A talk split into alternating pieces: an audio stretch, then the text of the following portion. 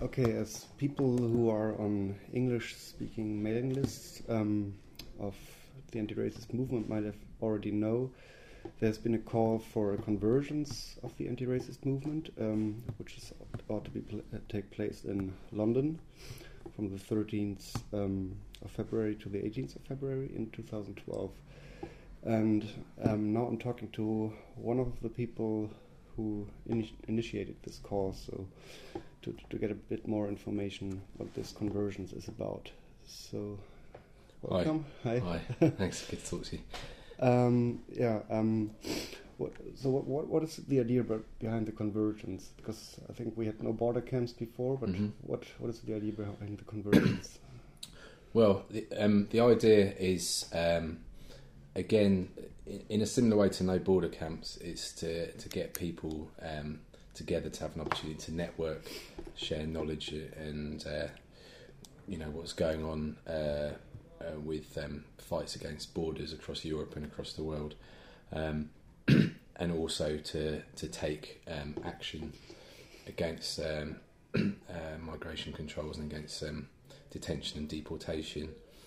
Um, the convergence is a slightly different uh, model, I guess, in that we we've tried to avoid having a logistics of, of the camp um, because the camp itself can become a, a major focus, which you know is not necessarily a bad thing, but we wanted to try and avoid that, and we thought by actually having it in the city, um, that means we've already got the infrastructure there, so we don't need to set anything up.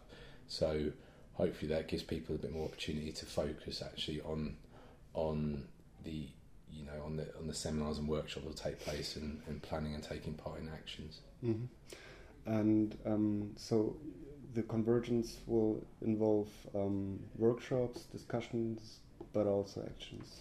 Yeah, exactly. I mean, what, what we're the the basic plan um, is that for the first few days of the Monday, Tuesday, Wednesday, that'll be primarily workshops and seminars, and then later in, in the week, the Thursday, Friday, Saturday, they'll hopefully uh, well there'll, there'll be a series of actions.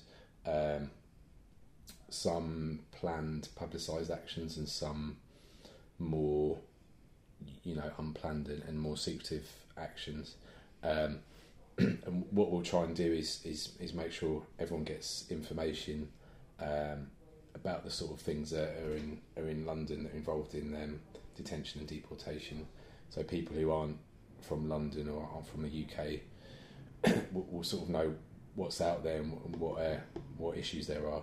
And during the Monday, Tuesday, Wednesday, there should be time during workshops um, to discuss some of these issues and discuss actions, plan actions for later in the week. hmm Um, and do you already have like some particular issues you want to tackle during the week, or Um, some campaigns you want to focus on? Um, to be honest, there's a there's a lot of there's a lot of different campaigns, and there's there's quite a lot of campaigning against um, charter flights, against deporting people en masse, particularly in, in Britain. That happens to Afghanistan. Um, so there's been quite a bit of um, well, there's been some action against that, but also uh, detention is a massive issue in the UK um, and there's the involvement of, of the private private sector in detention as well. So that's another issue to look at. Um, but what we also want to do is, is look at the wider issues about borders and obviously the detention, deportation, and then border controls on the on the physical borders are the are the front line, as it were. But there's also the the, the many borders that exist sort of within the city, for example, CCTV cameras, um, and, and the different forms of control that, that the government and try to enact on people. So we, we do want to look more at these wider issues as well. hmm And um, since the call is an international call, and you want to Mhm. get people from all over Europe and Mhm. even the world, um, so the issues are not only confined to, to issues in the UK or No, not at all. I mean, I think that the, you know, for example, with the the the charter flights I was talking about earlier. Um, that's really across across Europe-ish, and we're finding more and more of the charter flights are being done by Frontex, and you know stopping off at various countries on the way, um, Ireland, the UK, um, Scandinavia as well. Um, so a lot of these issues are across European, and obviously with with all the the European regulations like Schengen, Schengen and uh, Dublin two and all these things, they're very much cross or pan European issues. Um, and w- with the creation of, of something Fortress Europe, which obviously has been been talked about for a while in, in no border circles, there'll be a lot of you know talk about that and how we can how we can counter that. Mm-hmm.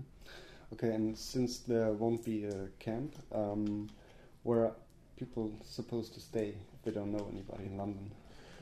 What what what we've asked people to do, people who who live in London who are who are um, taking part in the convergence, we've asked where possible if they can host people. So if they have spare rooms or just places on the floor where people can can sleep for the week. So um, that will be organised. Obviously, we would ask if people definitely know they're coming and there's definitely numbers they can maybe contact us ahead so we can arrange that. But there will there will definitely be places for people to stay. We, we can organise that at the, at the, start of the week or, or, whenever people arrive.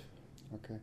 And is there already um, a web page or something where people can obtain more information or update? Or yeah, there's already um, uh, on the the london.noborders.org.uk uh, webpage. There's um, if you look at uh, slash convergence 2012 there's some information there already. Um, we're adding to this information every day at the moment, so hopefully there'll be more information about um, more practical information and, and, more information generally about London and, and, the context, and also hopefully information in, in different languages as well. Okay. Um, yeah, and is there anything you would like to add, or I forgot to ask about, or? No, I, I I, I think it's just obviously we, we'd really like to um,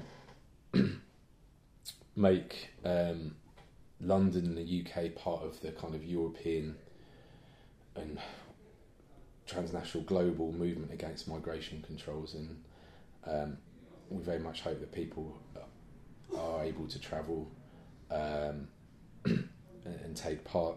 Um, if people aren't able to travel here and but still would like to take part, we'd love to love to hear from you. If we could, you know, we can maybe do some some pre-recorded interviews or video conferencing or, or things like that. So we want to, as much as possible, get people to take part and really, you know, get different views and, and have as wide a group of people involved as possible. Mm-hmm. Okay, thanks, and yeah, we'll probably do more interviews the sooner the convergence get. Thank you. Okay.